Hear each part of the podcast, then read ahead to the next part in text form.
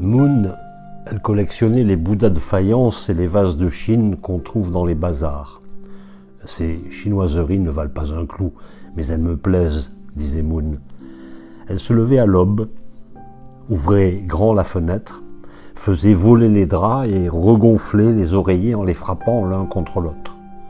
Et pendant que l'eau de son café chauffait, elle se frottait aux gants de crin, un bras, puis l'autre.